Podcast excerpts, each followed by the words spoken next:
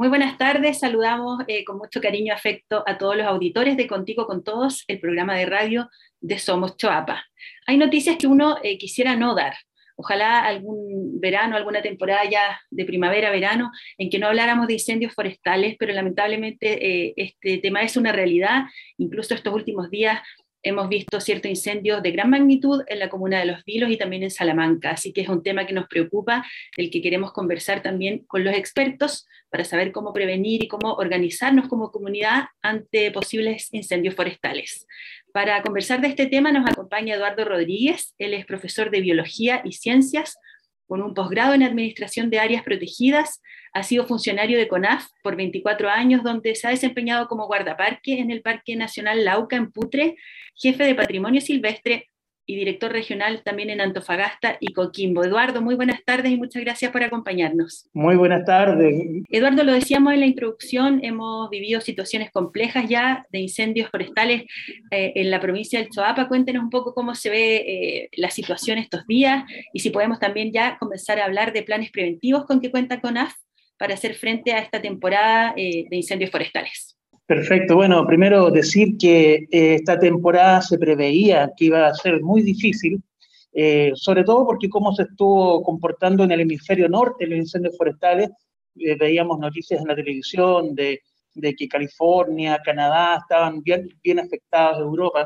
Y bueno, lo, propio está comenzando a ocurrir y particularmente en nuestra región. Eh, nuestra región está eh, con un periodo de, déficit hídrico muy importante, prácticamente el 50% de la vegetación, que no solamente pastizales, sino que árboles, están secos. Y eso genera una mayor complicación en el control de los incendios forestales. Bueno, y sabiendo que esta temporada iba a ser bastante alta, bueno, nosotros ejecutamos planes preventivos que son eh, durante todo el año ocurrió que en esta temporada no hubo temporada baja, prácticamente tuvimos incendios mes a mes y, no, prácticamente no hemos parado. Ahora, eh, ¿qué es lo que hacemos nosotros? Eh, tenemos varios programas preventivos, eh, entre los que yo destaco con, con, mucho cariño el programa de comunidades preparadas. Este programa visita a comunidades rurales que están en, peligro, que están afectadas a incendios forestales o que pueden eh, tener este riesgo, y las preparamos, le, eh, enseñamos a hacer cortafuegos, a eliminar combustible, eh, que, pueden haber desechos de poda, y, nos, nos involucramos con ellos para hacer un plan preventivo de incendios. Esto ha, ha funcionado bastante bien, de hecho, ahí comenzamos por las localidades que están alrededor del Parque Nacional Fray Jorge, las yeah. Claro, Peña Blanca también es otra, otra comunidad intervenida. Así es que eso lo hacemos durante los meses que eran de, de baja, temporada baja. Em, y bueno, y lo otro es, eh, eh, hay un nivel eh, administrativo que, que, genera recursos importantísimos. esta, esta temporada ha sido, la, junto con las anteriores dos temporadas, han tenido la máxima inversión en recursos para el control. Y, y, estamos hablando de sobre 68 mil millones de pesos que se invierten principalmente en aeronaves y se establece, y, brigadas, cerca de 2.000 brigadas a nivel nacional, y se establece un plan nacional. Y este plan nacional eh, es solidario entre las regiones. Si bien es cierto, nosotros no tenemos eh, aviones permanentemente apostados aquí en la región, sí los tenemos cuando eh, se activa lo que nosotros llamamos el botón rojo. El botón rojo es un sistema predictivo que tiene CONAF y que cruza varias variables como temperatura, humedad del suelo, humedad de la vegetación, eh, vientos, etc. Y eh, esto nos da eh, la, la, posibilidad de poder predecir cuáles son las zonas en donde existe la mayor probabilidad de que haya un incendio forestal y, y con eso dirigimos los patrullajes, alertamos al cuerpo de bomberos, se gatillan una serie eh, de, de, previsiones que, que, se tienen que tomar cuando está en, esta situación de botón rojo, una, Eduardo, de alerta temprana.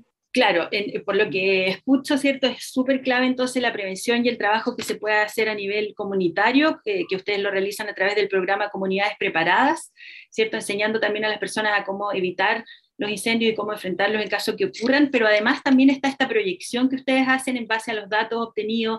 Eh, me, sorprendió, no, sabía también de la proyección que ven eh, según lo que ocurrió en el, en el, hemisferio norte, por ejemplo, que ya sabemos, ¿cierto? Hay una sequía que abarca todo el planeta, entonces obviamente se van repitiendo ciertas situaciones y ahí se pueden entonces eh, destinar, como dice usted, más recursos, pero también eh, concentrar ciertos esfuerzos en las zonas más peligrosas o con más riesgo de, de incendio. En la provincia del Choapa están identificadas esas zonas, cuáles son, si nos puede contar.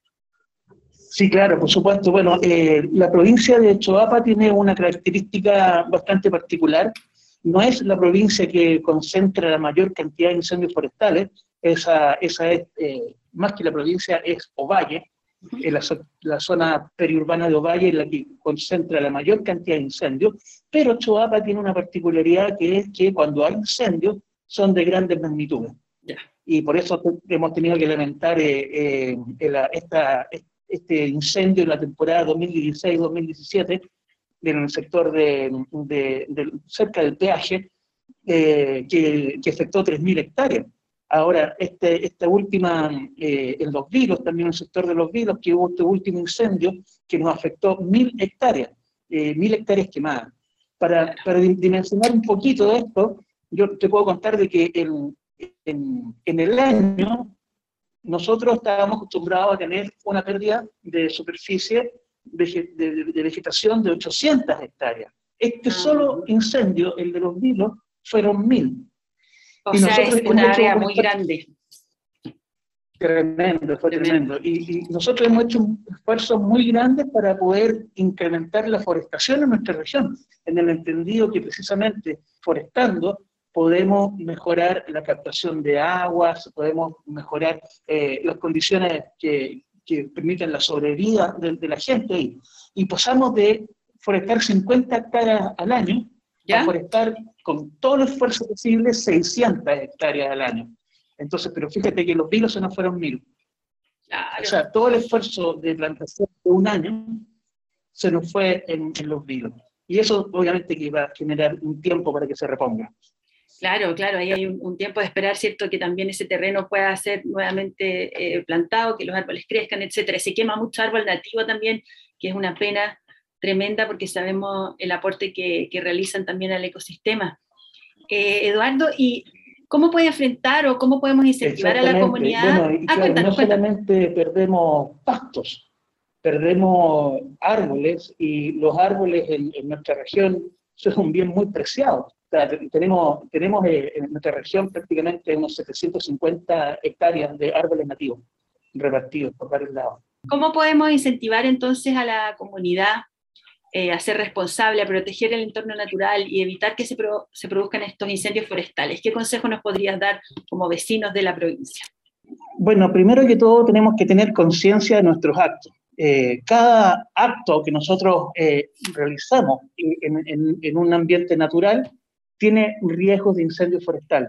O sea, eh, de partida no se puede usar la naturaleza cuando no están las condiciones para aquello, cuando no, hay, no es un camping establecido, cuando tiene lugares específicos para hacer fuego.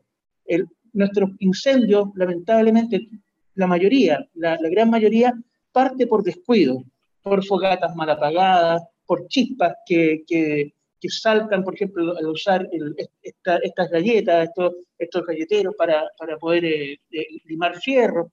Eh, también basura. En, muchos casos hemos visto que botellas quebradas generan un efecto lupa que en definitiva termina siendo un incendio, ni que decir las colillas arrojadas a los costados de los caminos.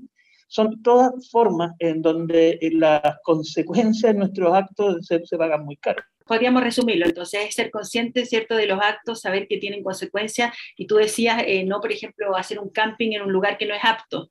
Buscar entonces los lugares que están señalizados donde se puede, ¿cierto?, acampar y además tener cuidado con los desechos que dejamos. Exactamente. Eh, bueno, ¿y, cómo, cómo, nos podemos cooperar? ¿Cómo, cómo qué, qué, podemos hacer? Primero podemos denunciar el uso indebido de la naturaleza cuando estamos observando. Eh, también podemos avisar al, 130, al 130, cualquier humo que haya. Aquí eh, eh, hay un calendario de quemas autorizadas que está vigente, pero eso que no, lo, no los distraiga, tienen que informar cualquier humo que haya, que se, que se detecte, y avisar al 130.